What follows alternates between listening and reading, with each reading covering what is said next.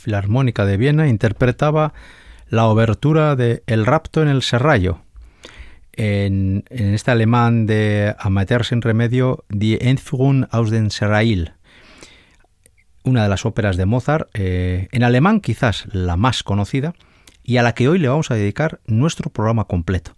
Hoy vamos a hacer uno de esos programas en los que cogemos una ópera y desmenuzamos su argumento, oyendo un poco de la música de esa ópera porque tenemos como poquito más de media hora para oír música y hoy vamos a dedicarla al programa completo a esta ópera mozartiana que sin haber estado nunca entre las mm, top del compositor siempre está presente en los teatros.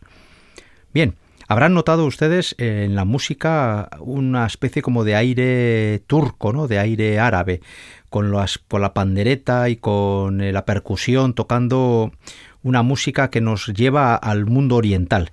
Y es que eh, esta ópera ocurre precisamente en el mundo musulmán, en el mundo de Turquía, ¿no?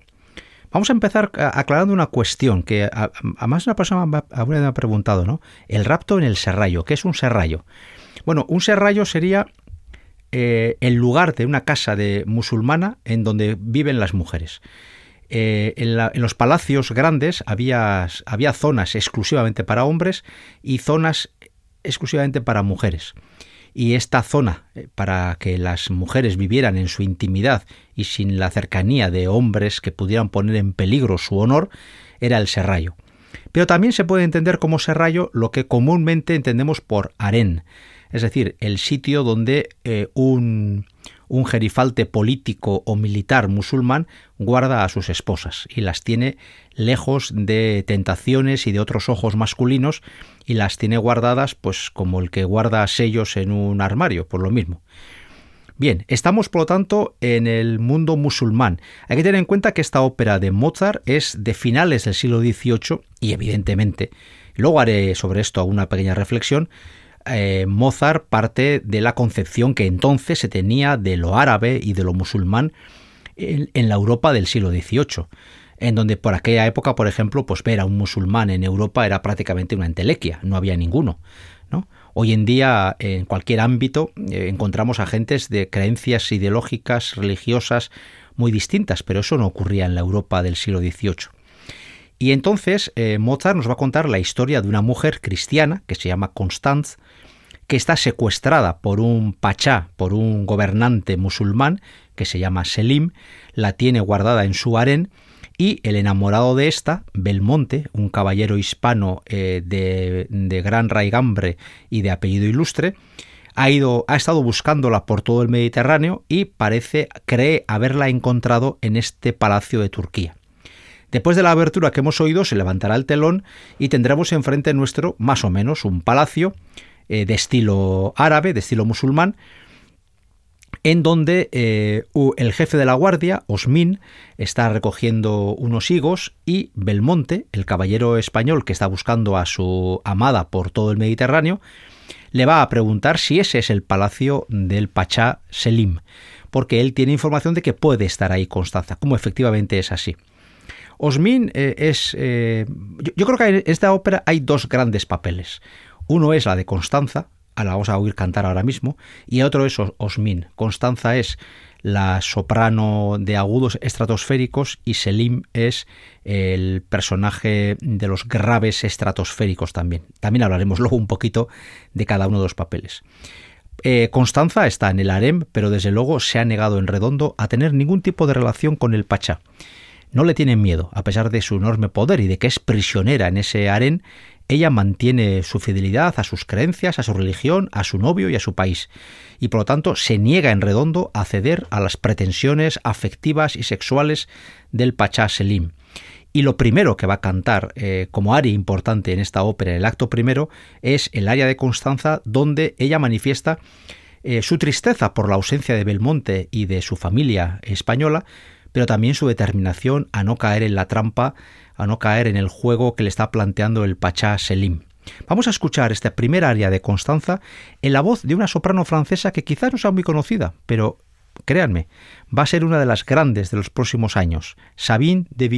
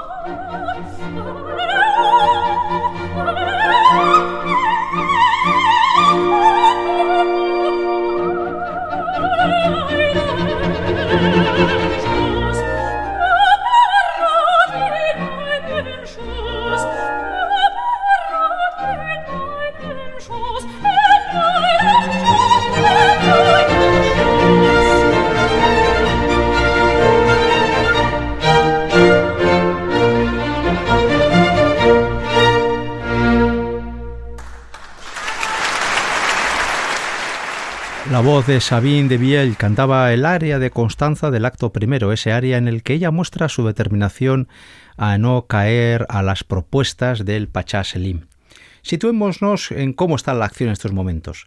Belmonte ha llegado al palacio y se va a inventar una excusa, que es arquitecto y que quiere hacerle una propuesta al Pachá Selim para poder entrar en palacio y una vez dentro tratar de rescatar a su novia Constanza. ¿Cómo sabe él finalmente que efectivamente Constanza está dentro? Porque se va a encontrar con Pedrillo. Pedrillo es un hombre a su servicio que eh, fue secuestrado al mismo tiempo que Constanza y Pedrillo le va a confirmar que efectivamente en ese palacio, aparte de él mismo, está Constanza y Blonde, que es la criada personal de eh, Constanza. Por lo tanto, Belmonte necesita entrar en palacio con cualquier argucia para poder rescatar a las tres personas cristianas que están secuestradas, eh, retenidas en un palacio eh, musulmán. Y el gran problema de Belmonte va a ser Osmin, al que antes he mencionado, el jefe de la guardia. Un hombre de un carácter tremendo, que siempre está enfadado, que siempre está intentando chinchar a Pedrillo, al que no soporta, aunque Osmin tiene eh, una parte débil, por así decirlo. Y es que está perdidamente enamorado de Blonde, la criada de Constance. Vean cómo se guarda el equilibrio. ¿eh? El Pachá Selim está enamorado de eh, Constanza, la mujer de rango superior, mientras que el guardia se ha enamorado de la criada, de Blonde. Por supuesto, Blonde no tiene ninguna intención, ni la más mínima intención de hacer caso al capitán de la guardia, a Osmin, y pero este Osmin va a hacer todo lo posible y lo imposible por tratar de conquistar el corazón de esta blonde. Lo tiene muy complicado, porque es que además el pobre hombre, este Osmin, es muy bruto. Es de esos que le ves venir de lejos y dices, este señor tiene el mismo tacto que una lija del 14, no hay nada que hacer. Pues bien, eh, así acabará el acto primero. El acto segundo comenzará con la, la gran escena de Constanza y seguramente estamos ante una de las dos grandes áreas de esta ópera. Para empezar, esta área hay que decir que es muy larga y un servidor que ya lleva unos años oyendo ópera, yo creo que se puede decir que quizás sea una de las, de las áreas más difíciles que jamás se ha compuesto para una voz femenina. El área se titula Marten alle Arten, torturas y sufrimiento. Esto es lo que le promete el Pachá Selim a Constanza ser torturada hasta la muerte si no cede a sus impulsos amorosos. Pero Constanza se mantiene firme. Nada, ni siquiera el miedo a la muerte o el miedo al sufrimiento va a hacer cambiar su opinión. Ella se mantendrá fiel a su religión, a su novio, a Belmonte, al que aún no ha visto, y a su país. Y por lo tanto, el Pachá Selim no tiene ninguna opción de conquistar su corazón.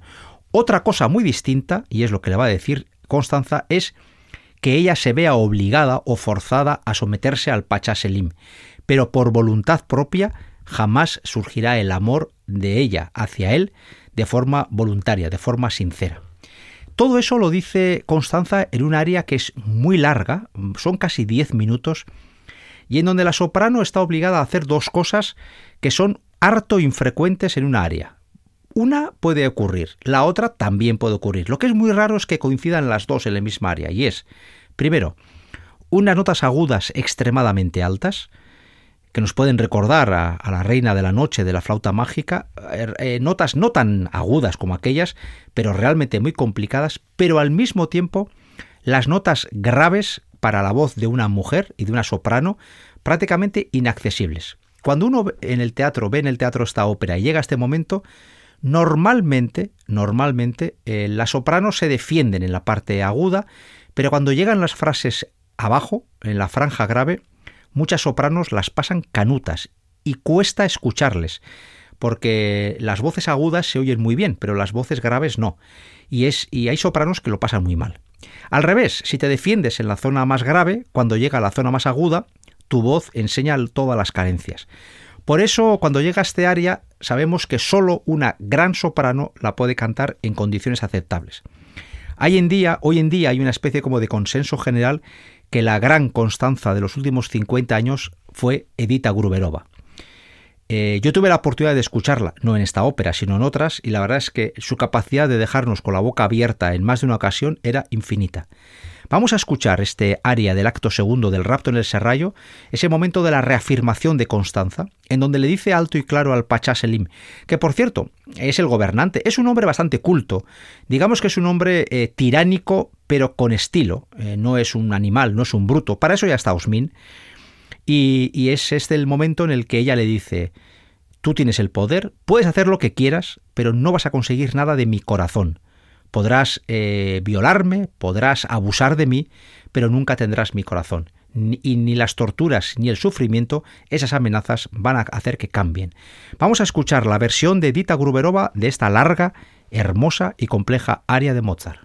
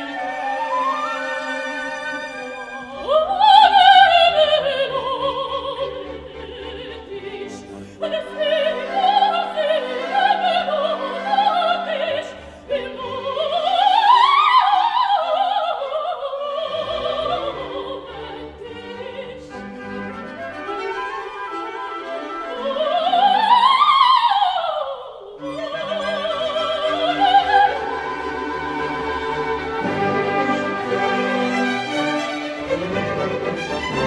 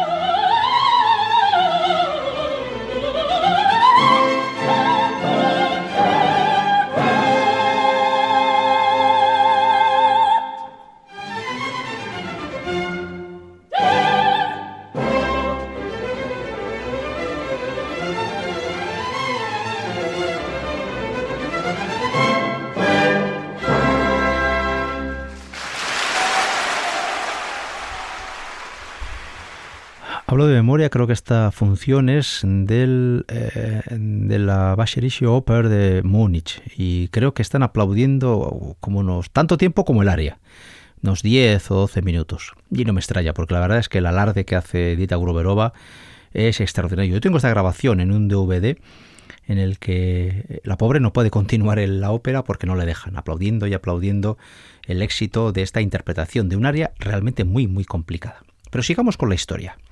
El rapto se está fraguando y el gran problema, ya lo he dicho antes, es Osmin, el jefe de la guardia.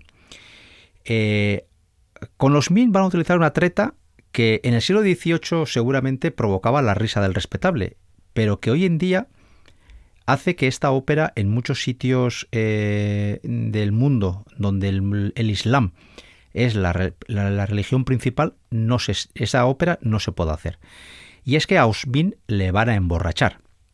Y Osmin, el jefe de la guardia musulmana, va a coger una, una melopea impresionante y van a aprovechar el momento de la borrachera para, eh, concretar la fuga, para que eh, Belmonte consiga que Constanza, Blond y Pedrillo escapen de palacio, monten en un barco y salgan en dirección al mundo cristiano.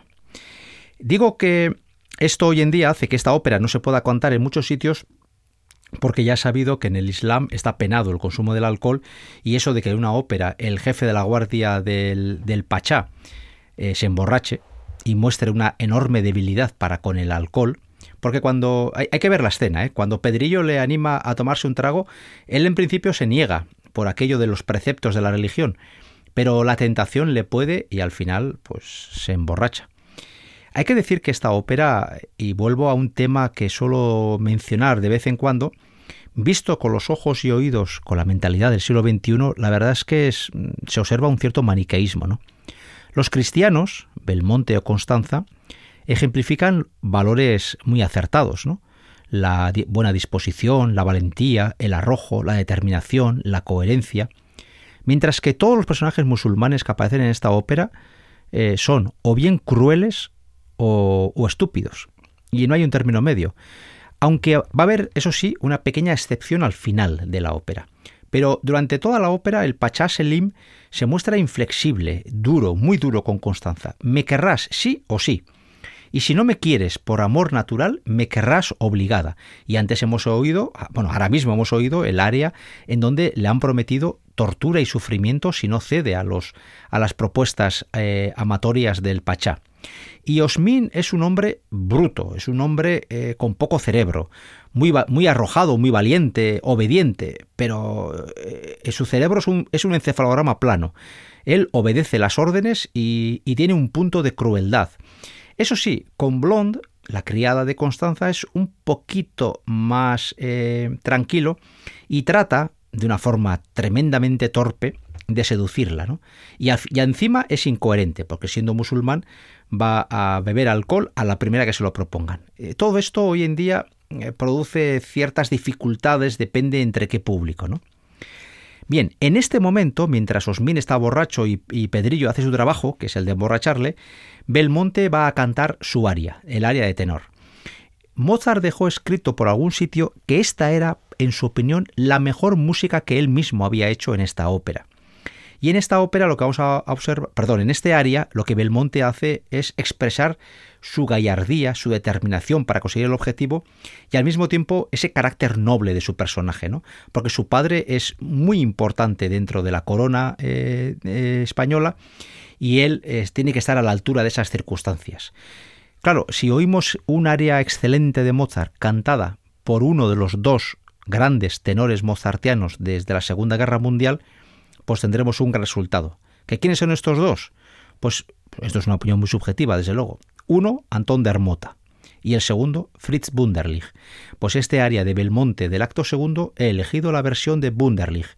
Escuchemos este área del final del acto segundo del rapto en el Serrallo, ese momento en el que el tenor, el cristiano, mm, da a, a conocer al público a través de este canto hermoso, y Bunderlich lo va a hacer de forma impresionante, toda su determinación a conseguir que Constanza sea libre.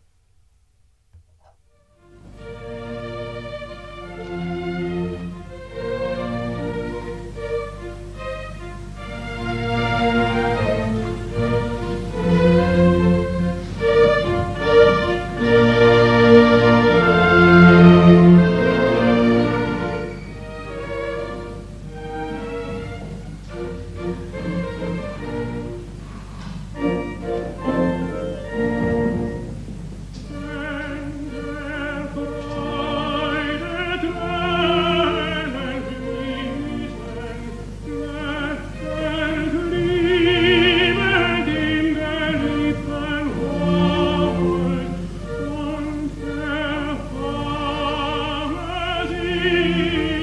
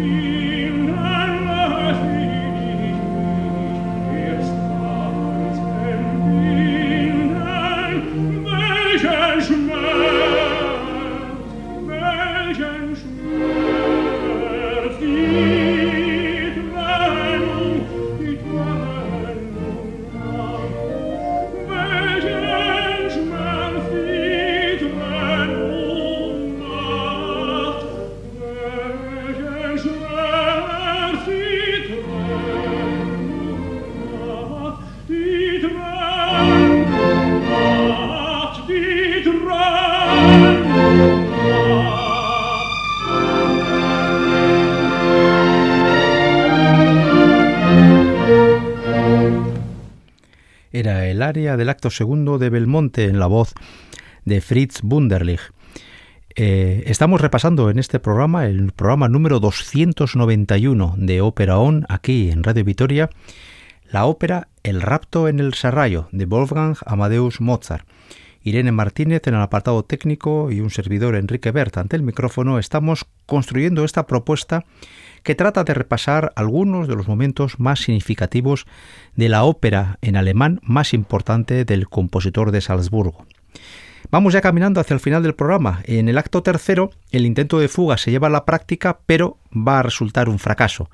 Osmin y su guardia se van a dar cuenta de la treta de los cristianos y van a ser todos detenidos. Y en ese momento, Osmin lanzará su grito de victoria. Ha conseguido detener a todos y ante el Pachá aparece como un hombre eficiente y además así él cree que podrá obligar a Blonde a responder afirmativamente a sus deseos de relación eh, amorosa. Este área de Osmin, que es bastante breve, es sin embargo dificilísima de cantar bien, porque tiene la nota masculina grave más grave permítanseme la redundancia, de la historia de la ópera. No quiero decir que sea la única ópera que tiene un re profundo, pero sí es de las poquitas. Y amigos, cuando un cantante, un bajo, se mueve bien en la zona media, pero el, bajo, el grave se le queda un poco pálido, en el teatro no se le oye. Y cuando tiene un grave sólido, pero luego la zona media alta eh, lo pasa muy mal, pues lo pasa mal, porque este área es también muy complicada. Pero hay pocas áreas para bajo de verdad, como esta. Para un bajo cantante, para un bajo de verdad, con voz grave, con voz de estas que uno... Bueno, de esas voces que yo siempre he dicho que quiero tener cuando sea mayor. Yo no sé lo que daría por poder, por ejemplo, cantar este aria con la voz suficiente. Yo me reconozco un fervoroso y desde luego eh, irredento amante de las voces graves masculinas y este aria es posiblemente una de las más típicas para saber si estamos ante un buen cantante o ante un cantante mediocre. Yo me acuerdo muchas veces de aquel crítico que escribió eh, a raíz de este área precisamente en una función en Bilbao, no voy a nombrar al bajo, pues tampoco tiene importancia, pero dijo un buen bajo, pero los graves ya se lo han fastidiado y en vez de voz sacaba aire caliente. Es decir, era incapaz de hacer que su voz sonara. Y el gran problema de las voces graves es que si no las proyectas bien, no suenan, no se oyen en el teatro. Bien, este área, insisto, tiene la nota para hombre, la nota para una voz masculina más grave de la historia de la ópera, un re grave. Vamos a escuchar el área 2000, esa área en el que él manifiesta su gran victoria contra los cristianos. Ha conseguido evitar la fuga, ha conseguido detener a todos, Belmonte ha quedado ya en evidencia, no era arquitecto, sino un tramposo que quería liberar a los esclavos, y él está feliz y contento, ya va a conseguir todo lo que quiera. Por eso canta como canta, con esta alegría, con este casi con esta histeria, Osmin su gran victoria. La versión que vamos a escuchar, y hay varias para elegir, hoy he pensado que lo más conveniente sería escuchar la voz del alemán Kurt Moll.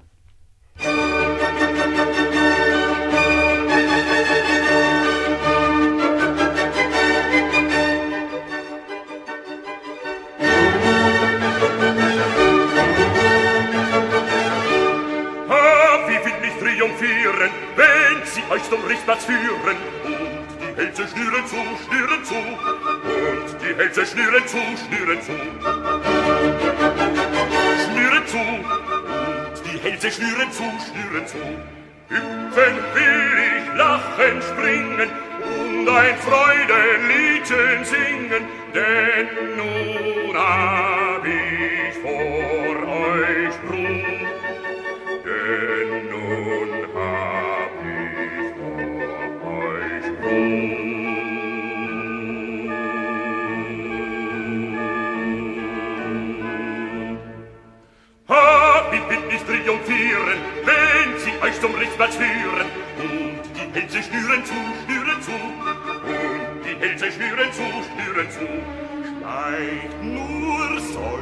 säuberlich und leise, ihr verdammten Haremshäuse. Unser Ohr entdeckt euch schon, und ihr, ihr uns könntet retten, seht ihr euch in unseren Schlingen und erhaschet euren Lohn. Und erhaschet euren Lohn. Schleicht nur säuberlich und leise, ihr verdammten Haremshäuse. Unser Ohr entdeckt euch schon, entdeckt euch schon, entdeckt euch schon.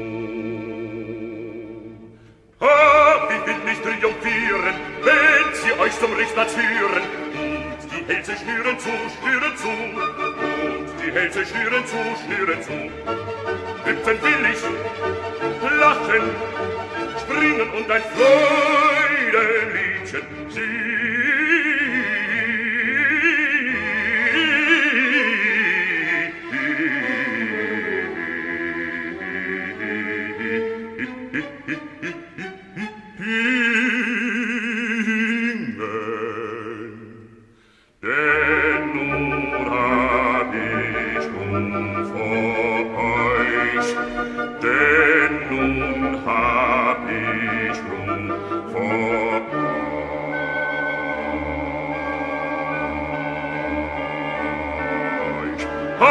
Ah, will ich triumphieren, wenn sie euch zum Richtplatz führen. Die Hälse schnüren zu, schnüren zu, schnüren zu, schnüren, schnüren, zu, schnüren, schnüren, schnüren, schnüren, schnüren, zu. Und die Hälse schnüren zu, und die Hälse schnüren zu, schnüren zu, zu, schnüren, schnüren, zu, schnüren, schnüren, schnüren, schnüren, schnüren, schnüren, zu. Und die Hälse schnüren zu, und die Hälse schnüren zu, und die schnüren zu, schnüren zu,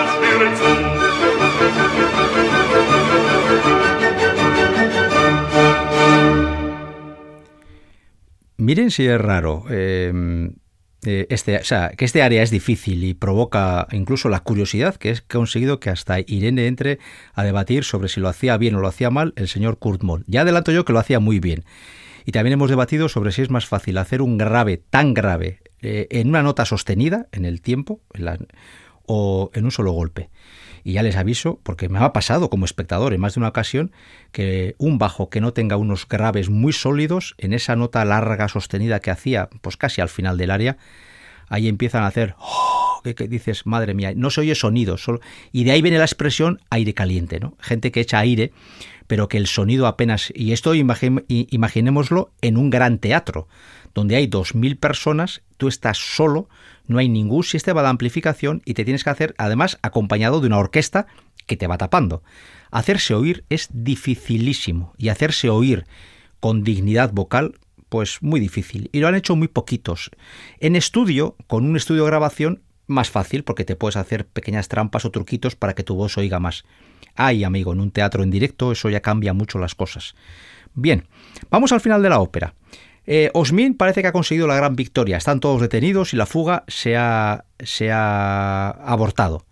Pero aparece el Pacha Selim y parece ser que le ha dado un par de vueltas al tema y se ha dado cuenta que el amor de Constanza y Belmonte es real y que él, por mucho que le quiera obligar a quererle, a ser amado por ella, ese amor en realidad no tiene ningún valor, porque es producto de la fuerza, producto de la imposición, y no producto de una relación sana y equilibrada entre hombre y mujer. Y finalmente el Pachá Selim, en un acto de generosidad, va a dar la libertad a todos los cristianos y les va a permitir volver a su hogar. Ha admitido su derrota y entiende que el amor de Constanza por Belmonte y de Belmonte por ella es sincero. El único que se va a enfadar con toda esa cuestión es Osmin, el bruto. ¿Por qué? Porque él había conseguido detener a todos y ahora de repente su jefe, al que debe obediencia y respeto, acaba de ordenarle que los libere, los ponga en un barco y les deje ir hacia la península ibérica.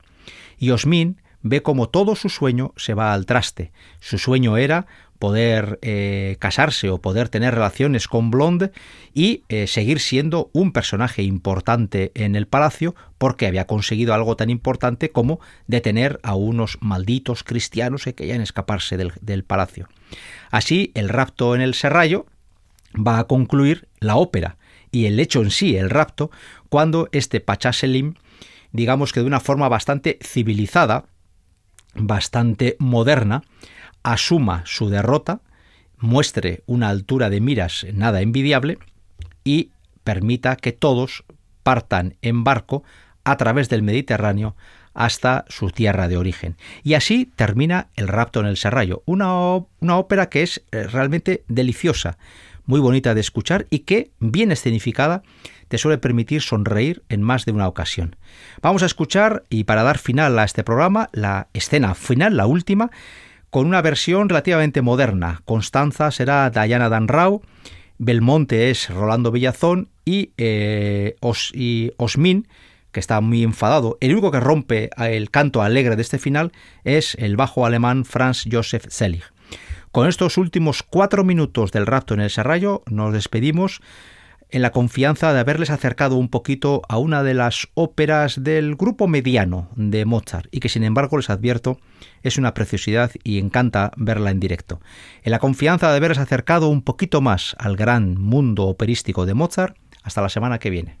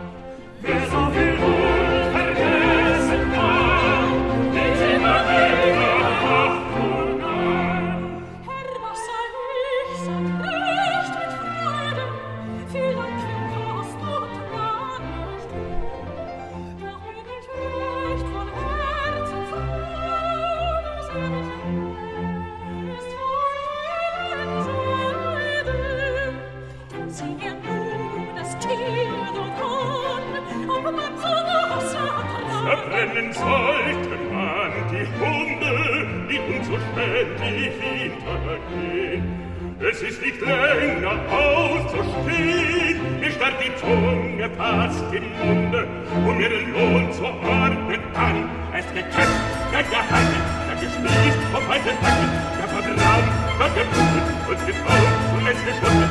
Es gekämpft, der da der gespießt auf heißen Stangen, der verbrannt, da gebunden, und getaucht, und getraut.